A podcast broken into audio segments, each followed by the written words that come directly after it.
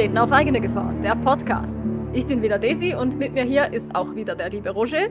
Und heute reden wir über Edgar Allan Poe.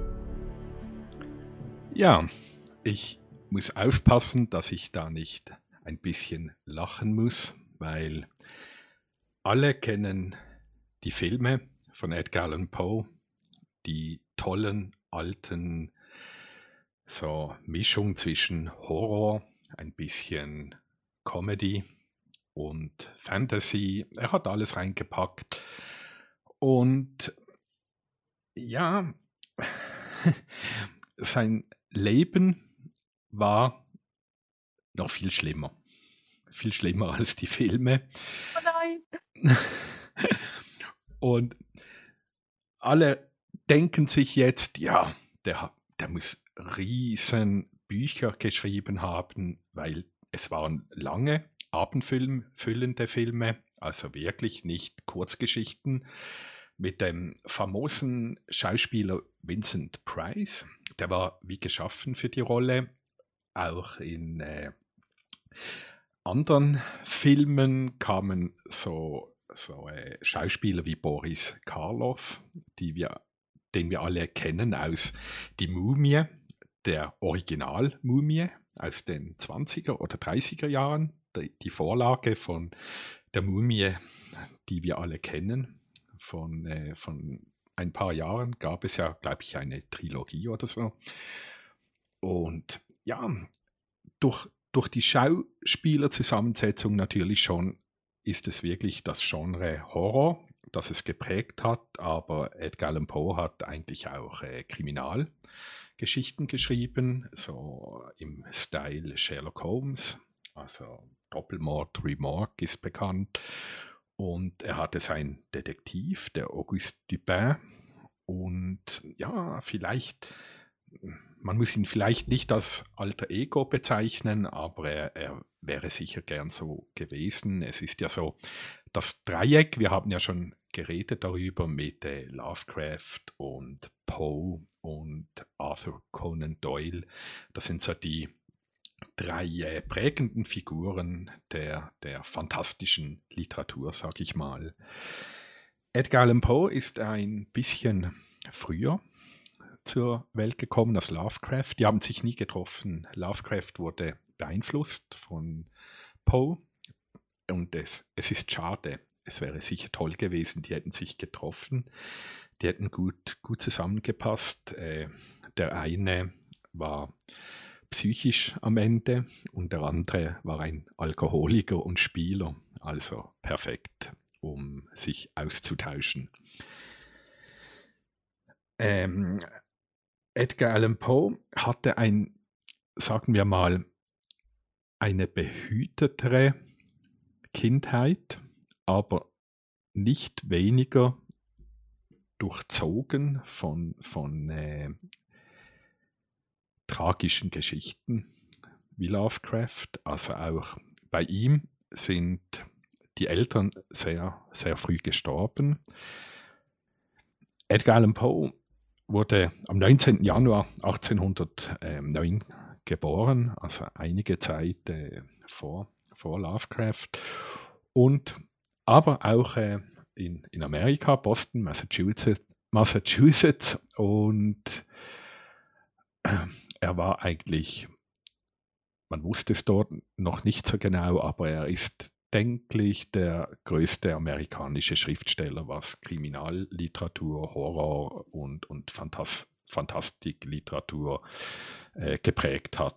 Also ich denke, heute prägen seine Werke noch, noch ganz viele verschiedene Menschen wie, wie Musiker, Schriftsteller, äh, Regisseure und so weiter. Also es, man kann sogar schon ein bisschen auch in die Science Fiction hineingehen und äh, auch, auch Jules Verne gab es da eine Beeinflussung.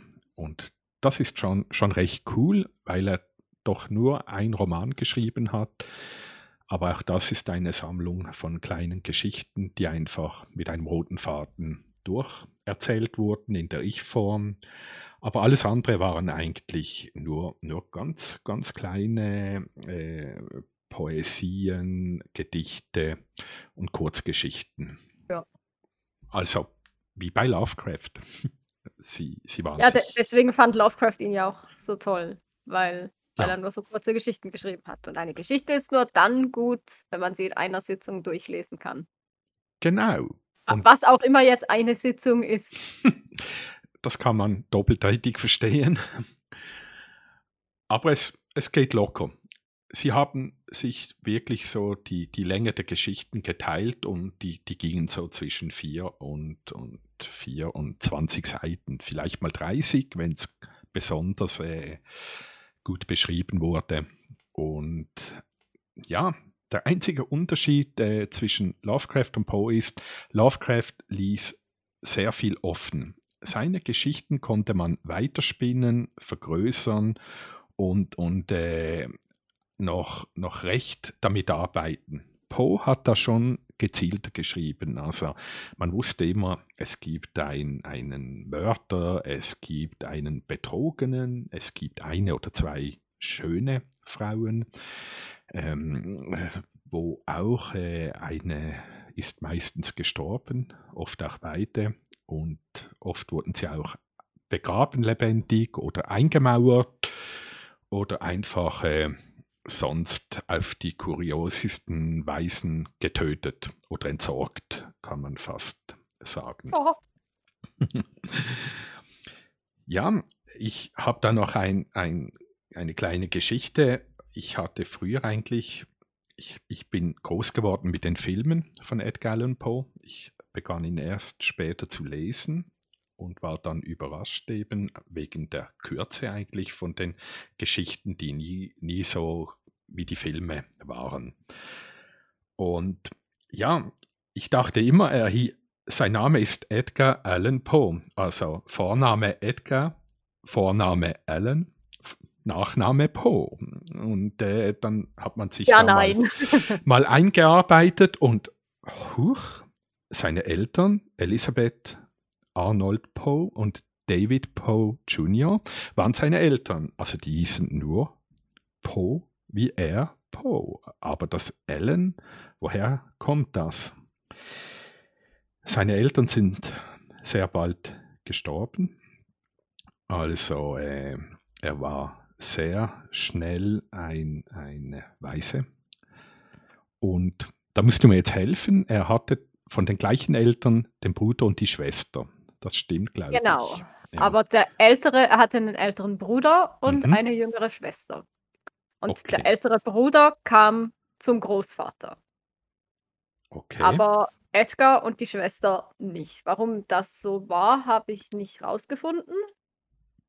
Aber aus, aus irgendwelchen Gründen, ich weiß nicht, wollte der Großvater einfach nur den Ältesten, weil, weil der Älteste ist ja quasi der Wichtigste, oder hatte der Großvater nur Kapazität für ein Kind? We don't know. Aber Edgar und Rosalie, die jüngere Schwester, die kamen zuerst zu einer Schauspielerfamilie mit Nachnamen Ascher. Das, das hat er wahrscheinlich, ich, ich denke, irgendwie hat er das dann im Zerfall des Hauses Ascher noch so irgendwie verarbeitet, einfließen lassen. Aber aus irgendeinem Grund konnten die dann, wahrscheinlich weil halt Schauspiel nicht, mit Schauspiel wird man nicht reich, außer man landet in Hollywood. Aber damals, 1800, da wird man mit Schauspiel einfach nicht reich. Und wahrscheinlich konnten die sich dann die Kinder auch, blöd gesagt, nicht mehr leisten. Und deshalb kamen die dann in ein äh, Waisenhaus. Und dann kam aber die Frau Frances Allen mit ihrem Mann John Allen und die war große Verehrerin von äh, Poes Mutter Elizabeth, weil die war Mhm. nämlich auch Schauspielerin und Sängerin.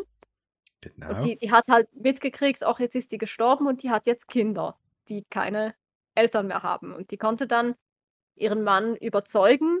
Der, der war Kaufmann, der hatte definitiv ein sichereres Einkommen und besseres Leben als Schauspieler.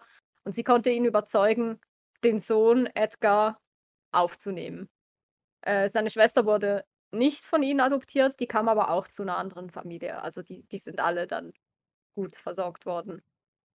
Und ja, der der John Allen, also sein sein Ziehvater dann quasi, war irgendwie er er konnte sich wie nicht richtig entscheiden, ob er jetzt den Jungen mochte oder ob das jetzt nur so so: „Ach, meine Frau wollte den.“ Weil teilweise hat er ihn richtig verwöhnt und hat ihm Sachen gekauft und: „Ah ja, mag das Kind.“ Und teilweise war er auch wieder extrem streng und er hat ihn aber nie offiziell adoptiert und hat auch Außenstehenden gegenüber immer gesagt: „Ja, das das ist darauf passen wir nur auf, das ist nicht unser Kind“, so. Aber Poe nahm dann trotzdem den Zweitnamen an. Wahrscheinlich halt, weil es doch prägend war für ihn, dass er nicht im Waisenhaus groß geworden ist, sondern bei 'ner Familie, die sich auch wirklich um ihn spezifisch kümmert. Ja, er John Allen wurde ja auch als als Gottvater überall bezeichnet immer. Und er er hat ihm ja auch viel viel Geld gesteckt. Was noch ist natürlich, äh, der der Vater, der richtige Vater von von Poe ist ist auch abgehauen nach nach der Geburt. Und und dann hat sich eigentlich auch, äh, alles so man man weiß nicht, was was aus ihm wurde. Also, er hat fast das Ja, gleiche der der ist Schicksal verschwunden Ja. und ja. Wie Lovecraft.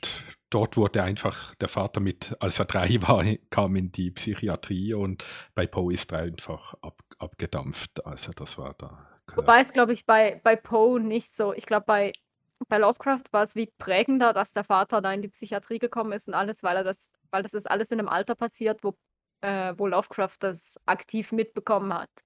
Aber bei Poe war's so, dass der Vater halt noch im gleichen Jahr, wo er geboren wurde, sich da Ja. verabschiedet hat. Da das hat er das konnte er noch gar nicht so richtig wahrnehmen und und aufnehmen und ich glaube, deshalb hat ihn das nicht so nicht so geprägt, dass sein Vater da weg war.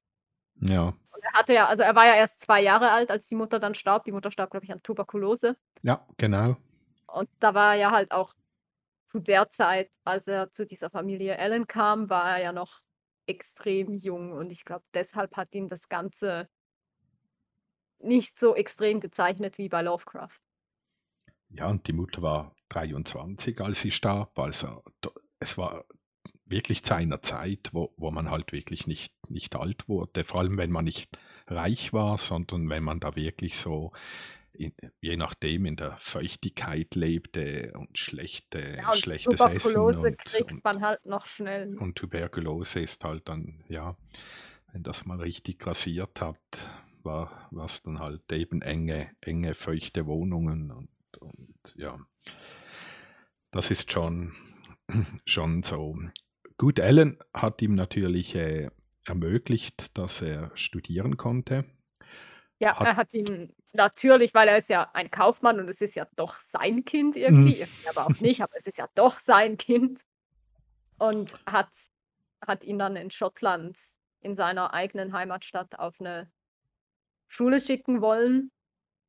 Aber Poe wollte da nicht er er wollte halt nicht so viel so so weit weg von ihnen sein, weil, äh, John Allen hatte ha also, er kam ursprünglich aus Schottland, hatte aber in Amerika Geschäfte und beschloss dann aber nach dem Krieg 1812 äh, ne, 1815 war da war der Krieg zu Ende und da entschloss sich John Allen halt nach Europa zu gehen mit seiner Firma und da wieder seine Geschäfte mehr da zu konzentrieren und lebte dann in London. Und Poes Schule war aber in Schottland und er war da irgendwie nicht so das fand er nicht so toll, so weit von ihnen getrennt zu sein und konnte dann seinen Ziehvater überreden, dass er in London auf eine Schule gehen darf, wo er halt näher bei seiner Familie ist. Genau. Und, äh, das war aber die die normale Schule eigentlich, weil weil die die Universität war dann wieder in Amerika. Die sind ja da wieder übergesiedelt dann. Ja. Und das Blöde an der Geschichte war halt, dass, dass Poe halt äh, dem Alkohol verfiel und, und der Spielsucht und hat eigentlich das, das ganze Geld äh, durchgebracht, das er von Ellen bekam. Das war recht viel. Das äh, Studium kostete, glaube ich, äh, ich weiß nicht, also ich habe gelesen, ein Studium kann, konnte bis 2000 Dollar kosten, was zu dieser Zeit natürlich eine enorme Summe war. Und Poe war, war ja kein, keine, er kam ja nicht aus einem blaublütigem Haus, sag ich mal. Und in Amerika, die Universitäten waren halt schon so ein bisschen, ja, man, man hatte einen Namen, die Eltern waren reich und so weiter. Und er wollte da immer mitziehen und hat da die, die fettesten Partys organisiert und hat das Geld eigentlich rausgehauen, um, um etwas vorzuspielen, das er gar nicht war. Und äh, das war dann halt äh, der, der Ausschlag, dass äh, John Allen das Geld einfror. Also es gab, es gab da kein, kein Geld mehr. Und Poe wurde so arm, es, es gibt da Geschichten, dass er ja seine eigenen Möbel verbrennen musste, um dass er, dass er warm hatte. also da war, da war wirklich äh, gar nichts mehr, nichts mehr vorhanden. Das war, und da war Poe erst, erst 17 Jahre. Also mit 17 Jahren hat er sich ja in der Universität äh, immatrikuliert, an der Thomas Jefferson gegründeten Universität von Virginia. Und er hat alte und neue Sprachen studiert. Aber er, er hat auch immer rumgeprahlt, dass er da äh, Italienisch, Spanisch, Griechisch und, und äh, alles Mögliche in Deutsch kann. Aber das war mehr, mehr Geschwafel, also er wollte da ein bisschen aufschneiden. Und ich habe jetzt gefunden hier, äh, dass die Jahresgebühr für, ein, für das Studium betrug 350 Dollar, also für ein Jahr. Das ist und äh, die 2000 Dollar waren die Schulden, die Poe sich angehäuft hatte, um, um einfach äh, mitzuhalten mit den anderen, die eigentlich schon von Haus aus viel Geld hatten, oder? Ja, bei Und denen war halt der, der Abschluss mehr so, ja, wir sind halt reich und weil wir reich sind, studieren wir und nicht, das, das Studieren an sich war da, glaube ich, gar nicht so, da, da ging es nicht darum, dass man was lernt und nachher was kann, sondern da ging es darum, dass man nachher diesen Fackel sich an die Wand hängen Ja. kann und sagen kann, haha, ich habe studiert. Ja, ja, und, und dann beim Vater in der Bank oder im großen Baugeschäft oder so dann irgendwie äh, ein Bürojob hatte. Und, und ja, es war wirklich nur ein Fackel. Und ich glaube, die Verbindungen, die hatten ja Verbindungen Ja, und Ge Geheimverbindungen äh, Verbindungen und dort wurde man eingeführt. Und ja, das kennt man heute ja noch eigentlich so, dass, äh, dass da jeder jedem hi Hilfe bot, aber das war dann bei den Poes, also beim Poe natürlich nicht so. Er hat sich natürlich dann auch, glaube ich, auch mehr so für, wie, wie sagt man das so? Nicht Geschäftsbeziehungen, aber halt so, schon, ja, schon so, so Kontakte, so im, im Notfall kenne ich dann noch Leute aus der Verbindung und die haben ja auch Geld, genau. aber er, er hatte ja kein Geld. Also Ja, das ja, ist wie heute so Rotary Club und die Lions und Kiwanis und was da alles so gibt, die, die allem ein bisschen helfen, aber du musst natürlich dann auch helfen. Du kannst nicht nur konsumieren. Und da hatte natürlich Poe schon e- ein Problem. Er konnte zwar konsumieren, aber nichts mehr geben. Und weil er ja auch keine, keine Verbindungen zu gar nichts hat. Er hat sich ja dann äh, zerworfen mit, mit äh, John Allen. Im 1827 war das. Und äh, Poe wurde hm, ja rausgeworfen, sag ich mal, oder? Auf jeden Fall ist er abgehauen, Poe. Äh, böse Zungen sagen auch, er hätte Gläubiger gehabt, denen er weglief. Und da gibt es auch so gewisse Briefe und Nachlässe, wo, wo, wo das beschrieben wurde, aber auch alles sehr, es ist alles sehr, sehr undurchsichtig und hat sich ja unter 'nem falschen Namen, äh, in die US Army Genau. einschreiben lassen. Also, da das ist schon wenn du dich unter 'nem falschen Namen in die Army einschreiben lässt, dann dann hast du da dann willst du vor was weglaufen. Ja, das ist so fast ein vielleicht bisschen nicht unbedingt Gläubiger, wobei es es könnte ja schon sein, ich meine 2.000 d das ist heute nichts, das war damals extrem viel. ein Damals war Leben. 1 alleine schon viel. Ja, ja. Vi vielleicht auch einfach halt vor vor den Leuten, die halt irgendwie raus weil irgendwann irgendwann platzt so was ja. Also, so so diese ganze Lüge von wegen: „Ja, ich ich habe auch Geld, ich gehöre auch zu den großen, reichen, tollen.“ Irgendwann platzt so was ja und vielleicht wollte er da ja auch einfach vor den Leuten abhauen, die jetzt rausgefunden haben, dass das alles gar nicht stimmt. So. Ja. Also, nannte sich Edgar A. Perry im im Militär. Und, ähm wahrscheinlich, äh, sein sein Großvater hat ihn da wahrscheinlich auch geprägt, weil der, äh, im amerikanischen Unabhängigkeitskrieg gekämpft hat gedient hat und auch Auszeichnungen, äh, bekommen hat. Und ja, der Lord Byron, das ist der der ist griechischen Unabhängigkeitskrieg gestorben. Und ja, aber das Problem war, dass sich Poe für 5 Jahre verpflichtet hat. Und dummerweise hat er im Militär halt weitergemacht, was er immer gemacht hat. Er hat gesoffen wie wie wie die Sau. Anders kann man das, äh, nicht nicht, äh, sagen. Und er wollte eigentlich nach nach 2 Jahren die Armee verlassen.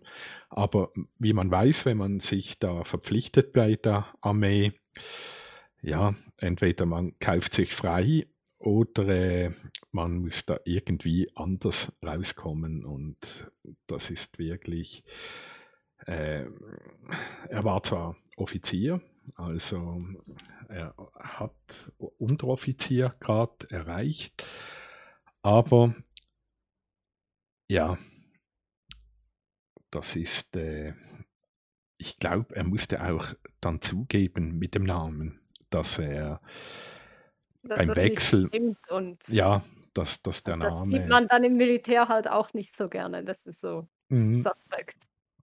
Genau, also irgendwie kam das das schon schon raus und, äh er hat's, soviel ich weiß, nie nie fortgesetzt, das Militär. Ich glaube, sein Tod kam da auch ziemlich schnell dazwischen. Also, das war ja 1829. Aber Also, wurde er aus der Armee entlassen? Ja, ehrenhaft und das ist eigentlich witzig, oder? Weil es gibt wirklich, äh, Berichte, wo wo er eigentlich sie sie waren eigentlich froh, dass er aus der Armee ging. Also, es war nicht so, dass dass man ihn da zurückbehalten wollte, Man musste sich trotzdem freikaufen. Ja. Weil er hatte sich ja verpflichtet und dann hätte Genau. er ja noch 3 Jahre weitermachen müssen und es geht ja dann doch auch irgendwie um Manpower, die da fehlt, wenn sich jemand 5 Jahre verpflichtet und nach 2 Jahren abhaut. Ja, und das war Ich wieder glaube, das ich glaube, das war der einzige Grund, aus dem er, äh, ehrenhaft entlassen wurde, weil ja. weil er da wahrscheinlich dann Geld gezahlt hat Von John Allen, natürlich. Ja, und wenn's da Geld gibt, dann ist das Ja. ja schon okay, dass man da geht. Ja, er ist er ist natürlich John Allen wieder in den Arsch gekrochen. Das kann man nicht anders sagen, oder? Weil er wusste, dass er John Allen der Einzige war, der ihn aus aus dieser Situation überhaupt rausholen konnte, oder? Und, äh, ja, das war ja zur gleichen Zeit, als auch seine Frau also John Allens Frau gestorben ist und wahrscheinlich hatte er 'ne schwache Minute, weil weil er noch in Trauer war und so und und also, ich denke, wenn alles normal gelaufen wäre, hätte John Allen gesagt: „Weißt du was, du du machst jetzt da schön fertig. Dann hast du ein bisschen was gelernt für für dein Leben, was du bis jetzt verkackt Hätte halt hast.“ auch Geld gebracht dann, wenn er das fertig gemacht hätte und wirklich als Offizier da Ja. weitergearbeitet hätte, dann hätte er wahrscheinlich auch nicht mehr so Geldprobleme gehabt. Ja, auf jeden Fall. Aber äh, er, Ja, er war natürlich, er war natürlich auch nicht, nicht der besonders gute Geschäftsmann wie Lovecraft und so weiter. Also für, für seine Geschichte Der Rabe bekam er 9 Dollar. Also das muss man sich mal auf der Zunge zergehen lassen. 9 Dollar. Und für die Geschichte Der Untergang des Hauses Ascher bekam er nicht mal Geld, sondern er bekam 25 äh, Kopien des Buchs, die er dann selber verschenken konnte oder weiterverkaufen. Also er wurde We pay in exposure. Also es ist, es ist unglaublich. Also zum Beispiel, es gibt ja da viele Geschichten. Das war ja äh, Alice im Wunderland, wurde ja auch äh, für ein Apfel und ein Ei weitergegeben. Und äh, die Ge Bambi, die, die, das, das, die Geschichte von Bambi kennen wir natürlich alle von, von Walt Disney die hat Disney dem Autor, soviel ich weiß, für, glaube ich, 250 Dollar oder so abgekauft. Und wenn man da sieht, was, was da heute draus geworden ist, dreht sich der Typ natürlich, der die Geschichte geschrieben hat, die übrigens in der Schweiz, in Zürich entstanden ist. Das war ein ungarischer Autor. Und der hat auch äh, die Geschichte der Josephine Mutzenbach geschrieben. Das ist ja sein Soft-Porno, Soft-Sex-Roman. Und Bambi war seine, eine, eigentlich eine Kindergeschichte, aber die Handlung war recht ähnlich, so mit dem verstoßenen Kind, das, das die Eltern verlor und äh, dann allein durch musste und so weiter. Und das wissen auch, auch viele nicht. Das ist wahnsinnig witzig, also dass diese zwei Geschichten eigentlich zusammenhängen. So verschieden, oder? Also jeder, der Bambi schaut, äh, schaut sich einen Film, wo er Tränen vergießt von einem Autor, der gleichzeitig noch andere Sachen geschrieben hat. Finde ich immer witzig. Und, Nicht wieder was gelernt. und bei Poe genau dasselbe, oder? Auftrag. Einfach über den Tisch gezogen. Da hast du 25 Bücher. Wenn du sie gut verkaufst, hast du was zu essen, sonst kannst du die Bücher essen. Ja. Oder verbrennen. Oder verbrennen, ja. Es gibt warm. Genau. Nachdem er die Stühle verbrannt hat, brauchte er auch nicht mehr zu lesen. Oder? Also, und ich frage mich, wie groß die Bücher waren. Es waren ja Kurzgeschichten. Also ein, ein Flugblatt. So Groschenroman-mäßig, sowas, das man nach dem Lesen wahrscheinlich sowieso weggeschmissen hätte. Ja, genau.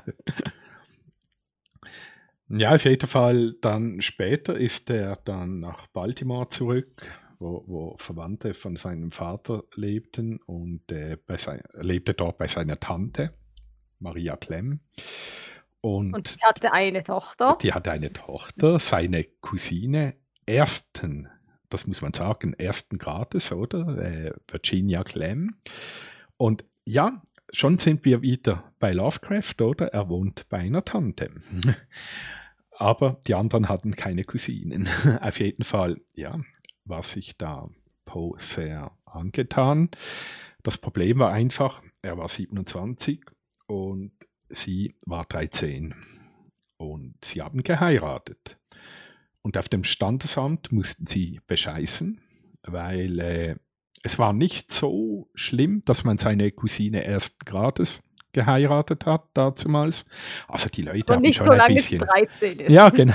Die Leute haben ein bisschen die Nase gerümpft, so, hm, Cousine ersten Grades, ja, habt vielleicht nicht zu viel Kinder oder so. Aber das mit 13, das musste man schon kaschieren. Das war dann schon sehr, äh, ja, spannend. Für dazumals auch schon grenzwertig. Aber sie haben es getan. Aber sie lebten nicht glücklich bis an ihr Lebensende natürlich. Auch äh, das hat sich auseinandergelebt, natürlich. Und äh, auf dem Weg dorthin sind natürlich viele Leute wieder gestorben. Zum Beispiel sein Bruder, der ist 1831 im Alter von nur 24 Jahren. Äh, an was denkst du? An was ist er gestorben?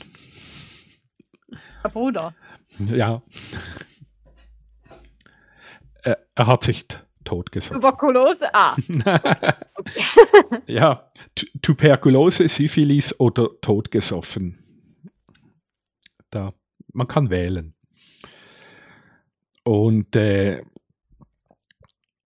Poe hat, hat eigentlich keinen großen äh, Kontakt direkt zu seinem Bruder und äh, sie hatten nur Briefkontakt. Also man sieht, heute schreibt man sich E-Mails, früher ein bisschen Fax und so oder hat angerufen und äh, diese Schriftsteller, die haben alle wirklich Brief, Briefkontakte, Brieffreundschaften gepflegt.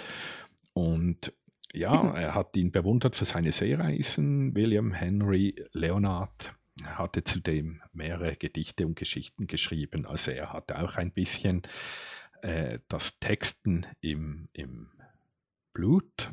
Und äh, man sagt, dass vielleicht sogar frühere Arbeiten gemeinsam ausgeklügelt wurden, gemeinsam geschrieben wurden. Dann kam eine Lücke in Baltimore zwischen 1838 und 1835 weiß man sehr wenig. Wahrscheinlich hat er dort schon die Nachwelt auf seinen Tod vorbereitet, über den man auch praktisch nichts weiß. Also man weiß, wann er gestorben ist und in welchem Zustand, aber wie es zum Tod kam, ist eigentlich das größte Mysterium von Poe und wäre wahrscheinlich auch eine sehr coole Geschichte von ihm selber gewesen. Und ja, also die, die eine Geschichte, Metzgergestein, ist dort entstanden und äh, Poe hat 1803, 1833 ähm, mit MS Found in a Bottle bei einem Preisschreiben des Baltimore Saturday Visitor äh, 50 Dollar gewonnen. Und äh, ja, ich denke mir, er hat sie gleich um, umgesetzt, die 50 Dollar in Flüssigkeit. Aber er lernte den Schriftsteller und Politiker John P. Kennedy kennen und äh, der half ihm ein bisschen, seine Texte in Zeitschriften äh, zu veröffentlichen. Ja, mehr fällt mir zu dieser Zeit auch nicht ein. Also ich habe da auch eine Biografie, die, die wurde von äh, einem extremen Poe-Kenner geschrieben. Ich habe dort auch nicht so viel gefunden über diese Zeit.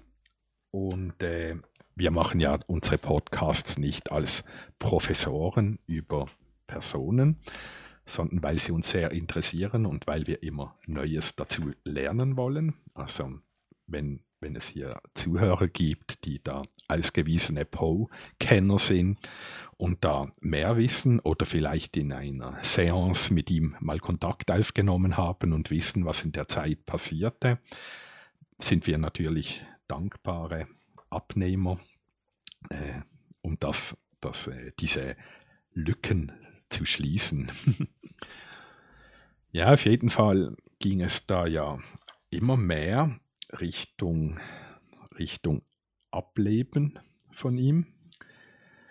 Und er hat schon eigentlich in, in er, er, er drehte eigentlich gegen sein Ende richtig auf. Also seine Arbeiten kamen schon eher in der Zeit, wo, wo er schon äh, langsam an das zwungenermaßen auf, aufhören denken musste, weil es war eigentlich klar, er, er hat wirklich, ich denke mir, er hat nicht nur getrunken. Es war in dieser Zeit ja interessant, auch ganz andere Dinge zu testen und zu probieren.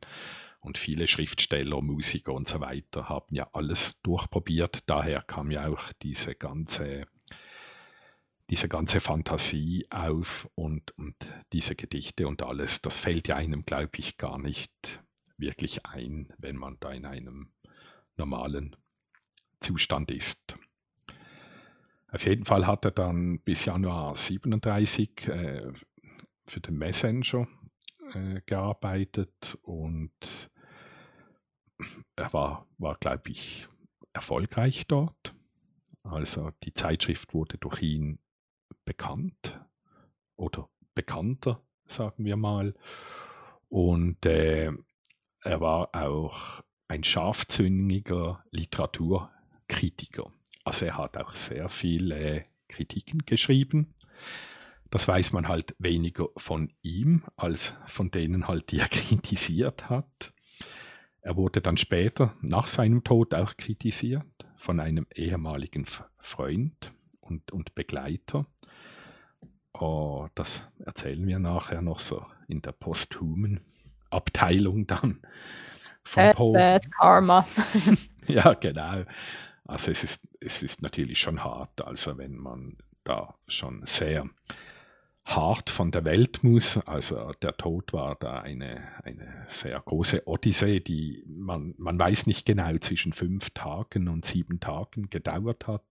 Und es gibt da ganz, ganz viele verschiedene Theorien an was und wie und warum er gestorben ist. Und da gibt es wirklich ganz, ganz witzige Theorien. Da musste ich richtig, so dramatisch wie es ist, auch lachen, wenn man, ja, äh, dort wurden Leute be betäubt, also so mit, mit K.O.-Tropfen zu dieser Zeit wahrscheinlich, hätte man sie auch so genannt, um, um die Leute zur Wahl zu zwingen, für, für jemanden zu wählen, den man vielleicht gar nicht wollte. Also das gab es. Man lief da dort die Straße runter und dann wurde man ausgenockt und irgendwie hat man dann einen Politiker oder so gewählt, den man vielleicht nicht mal kannte. Und das war, war scheinbar noch äh, so an der Tagesordnung.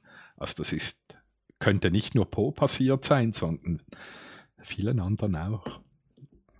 Vielleicht ist das heute auch noch so. Also wenn, wenn ihr mal. In der Schweiz gibt es ein Gesetz gegen das. Ah, was natürlich okay. nicht heißt, dass es nicht passiert. aber es gibt grundsätzlich ein Gesetz dagegen. Man darf nicht bedroht oder irgendwie gezwungen werden, für etwas zu wählen oder für jemanden zu wählen. Ja, genau. Ja. Ah, wenn man es vielleicht gewusst nicht weiß, mehr hat, Gewissen hat. Irgendwie. oder so. Das, ich finde das einfach die witzigste äh, Erklärung. Die andere ist wahrscheinlich, dass er sich wirklich äh, zu Tode gesoffen hat und so. Oder vielleicht ein Schlaganfall oder, oder irgend, vielleicht auch dem Wahnsinn. Gelesen, gefallen.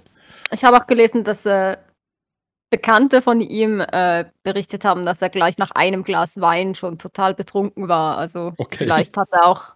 Also es gibt ja Leute, die, die vertragen wirklich, also die, die vertragen wirklich keinen Alkohol. Nicht einfach nur, ach, ich vertrage Alkohol nicht so gut, sondern da, da reagiert der Körper wirklich gleich extrem auf kleine Mengen und vielleicht war es auch irgendwie das, weil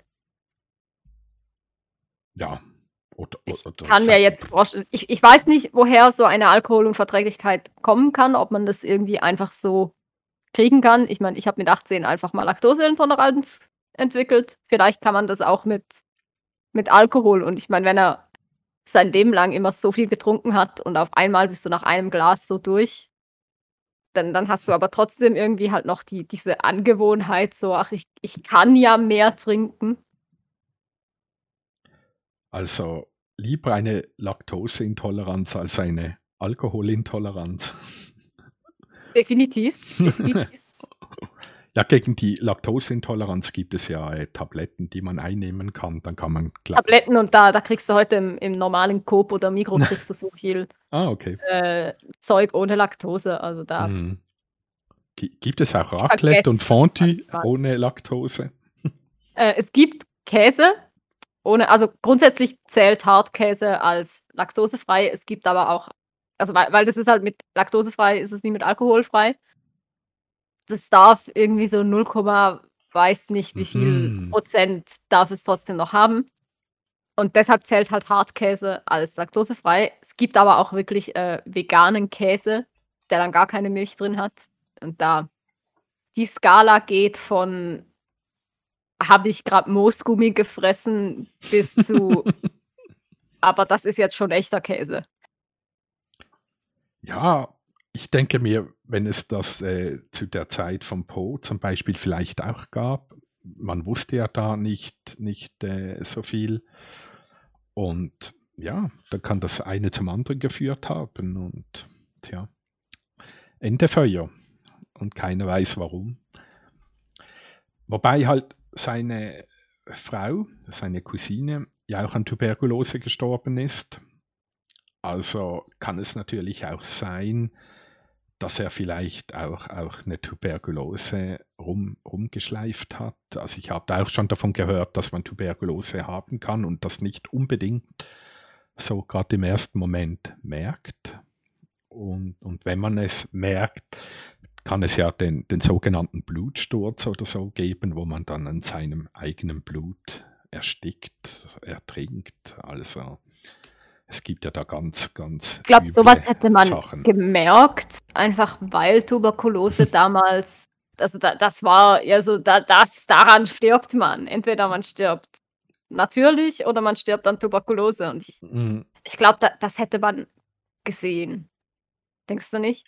Also ich, ich habe irgendwie das ja. Gefühl, wäre es das gewesen, weil irgendwann hätte der doch bestimmt mal irgendwie so, so zwei, drei kleine Tropfen Blut ausgehustet. Ja. Ich, ich denke, wenn es Tuberkulose gewesen wäre, da, das hätte man irgendwie gemerkt oder zumindest nachträglich feststellen können. Oder du trinkst immer Rotwein und wenn du hustest, denkst du, du hast den Wein rausgehustet. Dabei, naja. Das ist ein Level von Ignoranz. ja, genau, aber das gibt's. Es, es sterben ja. Leute aus Ignoranz. Ja, das definitiv. Ja, und eben wenn, wenn man sieht, dass äh, seine besten Sachen eigentlich so zwischen, was soll man sagen, 37 und 40 Jahren äh, entstanden sind, ist es eigentlich schon schade eigentlich, dass er da nicht, nicht äh, uns länger erhalten blieb. Also von dem her ist es schon schade. Und auch schade ist, dass er eigentlich mit, mit seinem Kritiker und Verleger und Freund sich, sich äh, zerworfen hat und der ihn eigentlich dann posthum eigentlich noch richtig schön eins auf den Deckel gab. Und ein, ein großer, großer Bericht über Poe schrieb, der, der eigentlich bis in die, die ins 20. Jahrhundert praktisch äh, Fuß gefasst hat und, und da kommt man jetzt langsam ab und, und weiß eigentlich Bescheid, dass das wirklich ganz, ganz eine böse Geschichte war von, von diesem, ähm, äh, wie hieß er, Griswold, und es ging dann auch äh, 40 Jahre, bis Poe überhaupt ein Grabstein bekam. Der lag da einfach so ein, auf dem Fried, Friedhof und äh,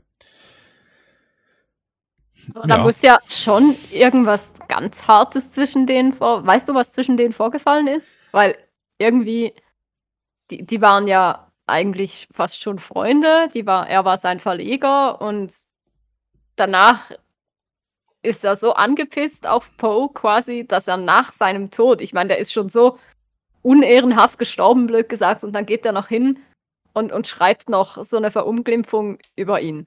Also the, the, the amount of, of hate. Ja, es, ist, es war. Er ist doch schon tot, reicht das denn nicht?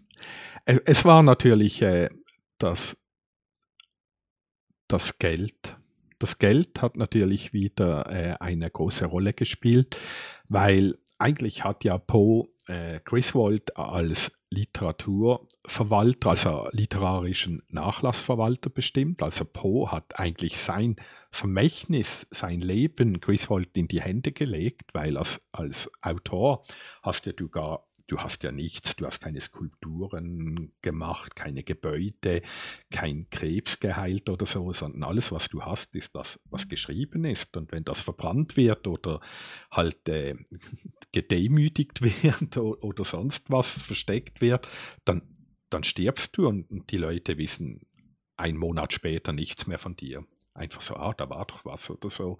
Oder vielleicht, dort hatte man ja nicht Bücher gedruckt in hunderttausender Auflagen und, und die Leute konnten sich, wenn sich die äh, entscheiden mussten zwischen Essen, Kleider und Bücher, dann haben sie natürlich Essen und Kleider gekauft und sicher kein Buch. Bücher waren. Ich denke gerade, seine Kurzgeschichten sind ja eben, wie du vorhin gesagt hast, ich glaube, wir denken jetzt beide nicht, dass das dicke Bücher waren, ja. sondern halt eben mehr so, so kleine Heftchen, die man dann halt wirklich auch wieder weggeschmissen oder eben halt wirklich auch. sogar verbrannt hat und in den, ja. in den Herd geschmissen hat. Ja, Briquet draus gepresst hat und äh, den Ofen angefeuert. Und auch Zeitungen, oder? Das ist ja, wenn man Glück hat, hat der Verlag eine Zeitung aufgespart im Archiv, aber die anderen Zeitungen, die wurden gebraucht, um zu tapezieren, abdichten, äh, Wärmedämmung, Schuhe stopfen und so weiter und so fort. Und äh, auf jeden Fall äh, hat, hat, äh, haben die ja Gehälter bekommen und äh, das, das gab dann, äh, die hatten verschiedene Gehälter. Also Chris, Griswold erhielt, erhielt ein größere, größeres Gehalt und dann gab es Spannungen und persönliche Rivalität. Also ist wirklich, ist wirklich äh, eigentlich so wie die Geschichte da mit dem ausgeliehenen Hammer, wo, wo sich die zwei Familien am Schluss mit der Atombombe bekämpften. Es, es fing klein an und hat sich wahrscheinlich völlig doof raus, raufgehangelt.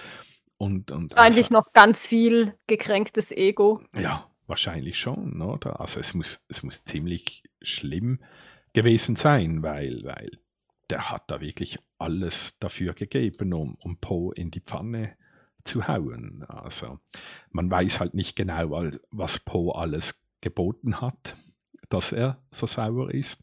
Also da muss bestimmt auch äh, das, das eine oder andere passiert sein. Aber äh, er hat zum Beispiel, er hat nicht nur einen scheiß Nachruf verfasst auf Poe und ihn sonst total äh, rufgeschädigt, sondern er hat hat herausgefunden, Briefe dass. Gefälscht. Vielleicht hat er herausgefunden, dass äh, Poes Frau gar nicht 21, sondern 13 oder 14 war und, und hat das. Ja. Vielleicht hat ihn das so. Weil die, die ist ja 1849, glaube ich, oder 48 ist sie gestorben. Und auf so, auf so Grabsteine schreibt man ja normalerweise, wann jemand geboren ist und wann jemand gestorben ist. Mhm. Dann brauchst du nur noch ein bisschen rechnen. Und ich, ich weiß ja nicht, aber da, dann fällt dir doch auf, dass da irgendwie sieben Jahre fehlen. Ja, normalerweise schon. Ich weiß halt nicht, wie es ist, äh, als sie da beschissen haben und so weiter und so fort, ob da irgendwie war das glaub, wahrscheinlich nicht, nicht gut genug, oder? Auf, auf jeden Fall, es, es gibt einfach noch die, die eine Quelle, dass beide äh, um, um eine Dichterin, äh, um die Gunst gekämpft haben, eine Frances Sargent Osgood. Und das ging auch bis Ende der 40er Jahre, haben die beid, beiden, äh, waren zwar verheiratet, beide, aber sie wollten, glaube ich, beide auch, auch äh, diese Frau für sich gewinnen. Also es war, es ist, also man, wie mehr man sich mit Poe beschäftigt und seine Biografie, wie mehr merkt man mit seinen Geschichten, dass da immer eine oder zwei Frauen diese Rivalität und dass jemand komisch stirbt, meistens auch die Frau. Und äh, es, es gibt, glaube ich, keine Geschichte bei Poe, die ein Happy End hat. Also es ist immer so sehr durchzogen und auch sehr äh, fast wie mit dem scharfen Pendel immer abgeschnitten und fertig. So, hier hast du die Geschichte, alle tot, keiner glücklich, leb damit und du kannst nichts mehr weiter darum spinnen, es gibt keinen zweiten Teil, es gibt keine Interpretation, gar nichts. Also eben nicht wie bei Lovecraft, wo man ein Universum ja. aufbauen kann. Das Poe Leben ist, ist, einfach nicht fair, fertig. Ja, einfach uh, er kam, ging fremd, er wurde getötet, Frau wurde getötet, andere Frau, die frei ist, stirbt, dummerweise, Typ. Scheiße. Sauer, macht Selbstmord, mauert sich selbst ein. Hat Poe übrigens auch versucht. Ja. Nach, nachdem, nachdem irgendeine andere, also nachdem Virginia gestorben ist, wollte er jemand anderes heiraten. Ich glaube auch eine, eine Schriftstellerin. Auch eine, ja, genau, auch eine Dichterin, die Sa Sarah Helen Withman. Aber ihre Mutter war da halt total dagegen. Äh, was ich so jetzt persönlich auch verstehen kann, weil er hatte ja wirklich nicht so den, den besten Ruf und die, die Sarah hat auch Briefe bekommen, die Poe dann angeschwärzt haben und ja, dann wurde diese Verlobung wieder aufgelöst und dann hat er versucht, sich mit Opium mit einer Überdosis Überdosis quasi zu. äh, sich selbst umzubringen, ja. Hat nicht geklappt. Ja, wenn er's getan hätte, dann hätte er das Ganze die ganzen, äh, Sauereien mit seinem Freund in Anführungszeichen nicht erleben müssen. Auf jeden Fall, äh, ist natürlich eben die der Nachruf hat sich bis ins 20. Jahrhundert eigentlich festgebissen und da drin steht wirklich, dass, äh, Poe von der University of Virginia verwie verwiesen worden ist, dass er aus der Armee desertiert ist, drogensüchtig gewesen ist und, äh, auch kein moralisches Empfinden mehr hat. Und interessant ist die Charakterisierung von Poe, also das das wird auch heute noch so geschrieben, sind zum großen Teil fast wie wörtlich aus dem Roman „The Gaxton“ von Edward Bulwer Lytton kopiert, wo die fiktive Figur Frances Vivian beschrieben wird. Und ganz lustig, also auf meiner To-do-Liste für unsere Podcasts habe ich den Edward Bulwer Lytton auch drauf. Ein extrem cooler Autor mit ganz toller Literatur und er ist fast der Begründer, wenn nicht überhaupt der Begründer von der hohlen Welt-Theorie, dass die Erde hohl ist und dass dort äh, Menschen leben. Viele sagen Echsenwesen, andere sagen Menschen, die, die aufgestiegen sind. Und äh, ja, da gibt es ganz gewaltige, coole Geschichten dazu. Das Volk dort drin hieß, hießen äh, die Frill, Frillias. Und interessant ist, äh, der englische Name von den einem Buch ist The Coming Race, von der perfekten Rasse. Und Adolf Hitler war da sehr, sehr großer Fan von diesem Buch. Und man weiß auch, seine Flugscheiben, seine Verschwörungstheorien entstandenen Flugscheiben hießen ja auch Frill. Und Hitler suchte ja sein ganzes Leben lang nach, nach den Eingängen in die innere Welt, am Nordpol, Südpol, in, in Tibet und so weiter. Und das wird auch ein cooler Podcast, wo vielen Leuten einiges aufgehen wird, wenn wir diesen Autoren genau unter die Lupe nehmen und was er vor allem ausgelöst äh, hat in unserer Zeit, auch mit der ganzen Ahnenforschung von, von der SS und so weiter.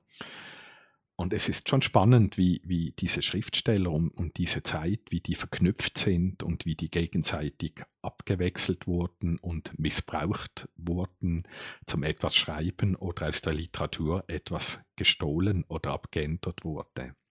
Also Poe ist als Figur selber fast interessanter, spannender und, und ein größeres Mysterium als seine Geschichten, auf jeden Fall. Ja, wollen wir noch was über seinen Tod erzählen? Da so viel gibt es da ja nicht, was wir erzählen könnten, weil das Das weiß man ja nicht so genau. Er ging ja was man weiß, ist ja, dass er mit einem Schiff und Zug gereist ist, aber nie angekommen ist. Er, er wollte, glaube ich, nach Baltimore reisen. Ich hoffe, ich Ja, weil er er hat da seine Jugendliebe Mhm. wieder getroffen, die also das das war ja auch ganz gemein, als er früher also als er noch jünger war und in die verliebt war da ging er nachher zur Universität, hat ihr Briefe geschrieben, aber ihr Vater war halt nicht so Fan von ihm und hat diese Briefe abgefangen und sie ihr nie gegeben. Und als Poe dann von der Universität mal nach Hause kam also zu zurück in in seine Heimatstadt und die wieder treffen wollte, da war sie einfach verlobt mit 'nem anderen. Und da da wäre ich mir halt auch irgendwie verarscht vorgekommen. Ja. Ja, und die die hat er dann aber wieder getroffen und die war mittlerweile verwitwet, also der ist gestorben. Und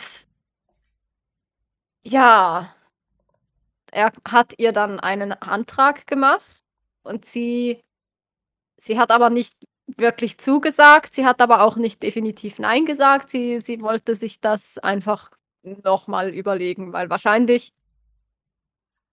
hatte sie schon auch so im Hinterkopf: „Ja, wir waren ja mal wir wir haben uns ja mal so quasi gedatet und so“, aber sie hat wahrscheinlich schon auch mitgekriegt wie wie er so lebt und und was er sonst so macht und es ist ja auch irgendwie ich meine, seine Frau ist da erst vor Kurzem gestorben und dann dann macht er gleich der Nächsten 'nen Heiratsantrag. Da, ja, wäre ich jetzt auch nicht so enthusiastisch, da ja zu sagen. Aber sein Tod kam ihr dann zuvor. Also, sie sie hat nie eine eindeutige Antwort auf diesen Antrag machen können. Und er war auf dem Weg also, auf dieser Reise, auf der er dann nie angekommen ist, da wollte er eigentlich äh ja, wie wie sagt man das? Er wollte Dinge unternehmen, um sie zu überzeugen quasi. Also, er wollte da seine Verlobung und seine seine Hochzeit vorbereiten. Aber ja, that didn't happen. Hm. Also, was ich gefunden habe, und zwar nur in diesem einen älteren Buch, das ist, äh da hat man an diesem Abend, bevor er abreiste, hat er noch Kontakt mit, äh mit einer Frau, Susan Taley, und die gab einen detaillierten Bericht über über das letzte Beisammensein. Das heißt, äh, ihre ihr Bericht ist eigentlich der letzte Bericht von Poe, wo er noch bei bei Sinnen war und, äh, scheinbar auch keine Probleme hat. Ich lese das mal schnell, das sind nur ein paar Zeilen. Und sie schrieb da: „Er erklärte, dass die letzten Wochen in Gesellschaft alter und neuer Freunde die glücklichsten gewesen seien, die er seit vielen Jahren erlebt habe. Im Laufe des Abends zeigte er mir auch einen Brief von seinem Freund Dr. Griswold, der auf einen Brief Poes antwortete, worin dieser ihn gebeten hatte, im Falle seines plötzlichen Todes seinen literarischen Nachlass zu verwalten. In seiner Antwort nahm Dr. Griswold den Auftrag an und erklärte, er fühle sich dadurch sehr geschmeichelt, was er im Ton freundschaftlicher Wärme und Anteilnahme schrieb. Wir standen im Säulengang. Dann nach einigen Schritten hielt er inne, drehte sich um und hob den Hut zu einem letzten Adieu. In diesem Moment erschien ein heller Meteor direkt über seinem Kopf am Himmel und verschwand nach Osten. Wir kommentierten das Ereignis lachend, doch später erinnerte ich mich mit Trauer daran. Also, da sieht man, wie er von Griswold extrem verarscht wurde.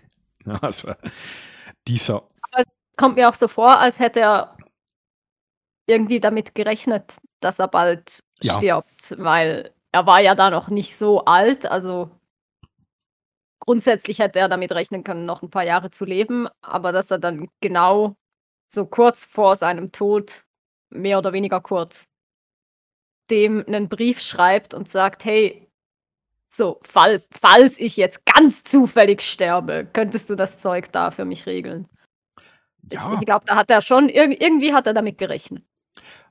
aber was ich da daraus spüre, ist nach dem Motto so: „Haha, ich bekomme jetzt mit einem guten Mood sein Nachlass und dann kann ich diesem Drecksack Ja, endlich eines auf den Deckel hauen, weil ich habe den Nachlass und und kann also auch Briefe von fälschen.“ Griswold ist das extrem. Ja, weil weil der hat sein Leben und konnte es so darum hat sich das so lange gehalten, weil weil kein Mensch dachte doch daran, dass da irgendwas, äh ja, falsch falsch laufen konnte. Und ja, dann ist er halt da gereist, hä? 26. September hat hat Poe das Schiff nach Baltimore genommen und dann, wo er mit der Bahn nach Philadelphia und New York weitergehen wollte. Aber in Philadelphia wurde er zusammengedrach ge gekratzt, oder? Und, ähm, er konnte ihm noch einen Namen sagen, äh, die Adresse und Namen von seinem Freund Dr. J. Snodgrass. Und der, der ihn gefunden hat, Walker, hat den dann ähm, informiert, was, was da passiert ist und dass er sich beeilen soll, weil man wusste, dass, dass Poe ganz schlecht, äh, in ganz schlechter Ver Verfassung ist. Und es ist wirklich so, also er ist, ist weggedämmert, Poe, und man konnte mit ihm nicht mehr kommunizieren.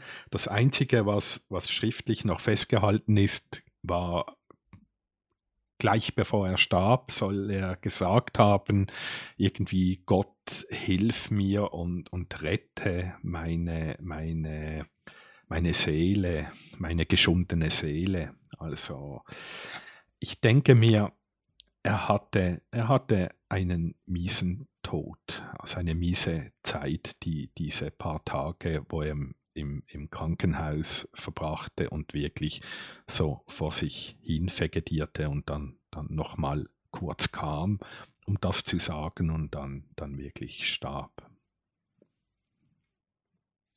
Und ja, irgendwie halt auch. Und dann sagte er dem Raben kein Wort mehr, nevermore. Also, es ist schon fast ein bisschen sark sarkastisch, dunkel, schwarz und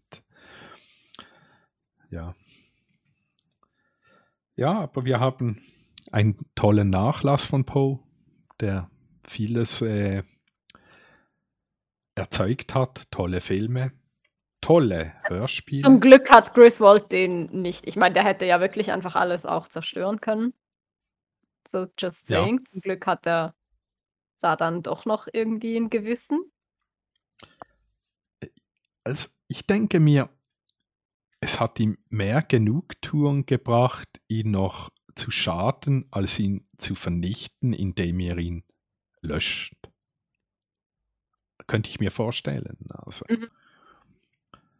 dass er wirklich noch dachte, so ja, ich bin Herr und Meister über deinen Nachlass, pass mal auf.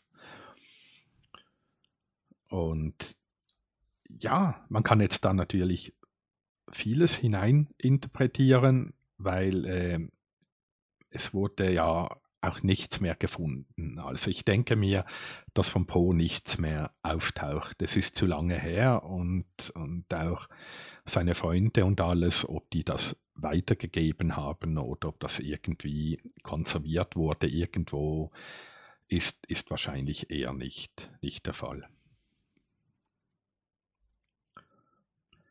Also ja, mir fällt soweit nichts mehr ein. Wir haben Also, ich habe noch Oh. etwas witzig also, ne, nicht nicht witzig, aber ja doch doch so so 'n Fun Fact könnte man es nennen. immer gut. Ähm, nachdem Poe gestorben ist, ähm wurde für 'ne recht lange Zeit immer also, ich glaube wirklich mehrere mehrere Dekaden wurde jemand beobachtet, der sich an Poes Birthday, äh, Poes Geburtstag äh, an seinem Grab ein Glas Cognac eingeschenkt hat und quasi so a toast to Edgar Allan Poe und da noch drei Rosen liegen gelassen hat. Und die Mm. Flasche hat er dann auch da gelassen, so quasi ein an offering to the death. Mm. Und da da wusste man also, ich glaube, da hat man nie rausgefunden, äh, wer das ist. Aber, äh, die Maryland Historical Society hat äh, in 2016 äh, jemanden also, jemanden, den man von dem man weiß, wer er ist, die haben den ausgewählt, um quasi diese Tradition fortzuführen, dass halt immer noch jemand an Poes Geburtstag da eine Flasche Cognac und Rosen hinlegt.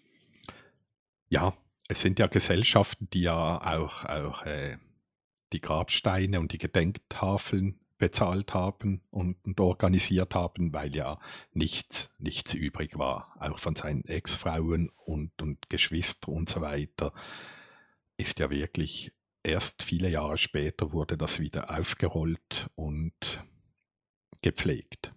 Eben Poe bekam 40 Jahre nach seinem Tod den Grabstein. Also lange Zeit. Wobei Grabsteine sind verhältnismäßig teuer. Das Auch. Ja. das musste ich rausfinden, als mein Großvater gestorben ist. So Mhm. so 'ne Rechnung von so 'nem Steinmetz.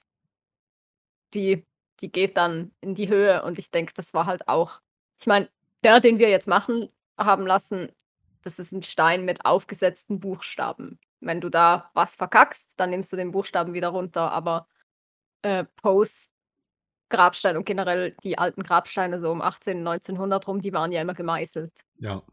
Und wenn du da was verkackst, dann ist der ganze Stein im Eimer. Und keine Versicherung wahrscheinlich. Ja, von daher denke ich, das war auch, äh, ein Geldproblem im Sinne von es war halt auch wirklich, wirklich teuer und nicht einfach nur niemand wollte Geld ausgeben, sondern auch niemand wollte so viel Geld ausgeben. Ja.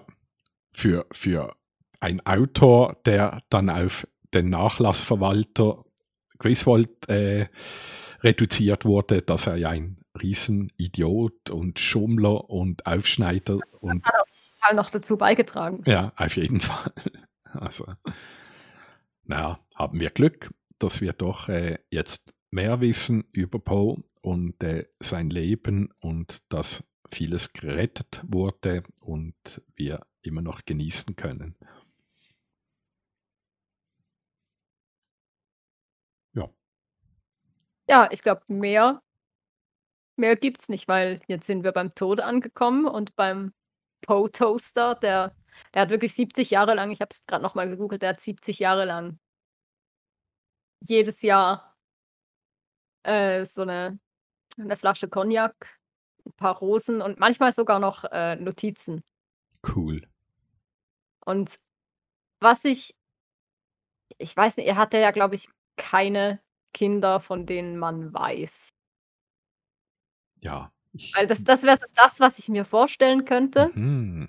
Wobei es li liegt wahrscheinlich auch dran, dass ich letztens wieder American Horror Story Asylum geschaut habe, wo da also ich äh, Spoilerwarnung für alle, die die 2. Staffel von American Horror Story noch nicht gesehen haben. Da geht's halt um den so so 'n Psycho-Killer Bloodyface und der vergewaltigt 'ne äh, bla so 'ne Journalistin und die kriegt das Kind dann halt und das Kind findet irgendwann raus, dass sein Vater halt dieser Bloodyface, dieser Serienkiller war und will dann auch Serienkiller werden, weil das ist ja quasi sein Vermächtnis und hallo, dann wird man gefälligst auch Serienmörder. Das wäre jetzt so das Einzige, was ich mir noch irgendwie vorstellen könnte, dass es vielleicht 'n uneheliches Kind oder so ist. Wer weiß, ja. Das irgendwie rausgefunden hat. Weil 70 Jahre, das das ist ja schon fast 'n ganzes Menschenleben. Dreijähriges Kind oder so geht nicht auf 'n Grab und Gut, wie wie wie wie mehr natürlich man aus aus dem 18., 19. Jahrhundert da rauskam, wie älter wurde man in der Regel auch. Also, Konnte man da schon vielleicht was weitergeben oder, oder jemand wurde wirklich älter und hat das gemacht? Ein weiteres Mysterium. Mhm, auf jeden Fall. Ja, dann würde ich sagen, wir sehen oder besser gesagt hören, weil wir sehen uns ja nicht, wenn wir den Podcast aufnehmen. Wir hören uns nur. Aber wir, wir hören uns zum nächsten Podcast wieder. Freue mich. Ja, bis dann. Pate Messi.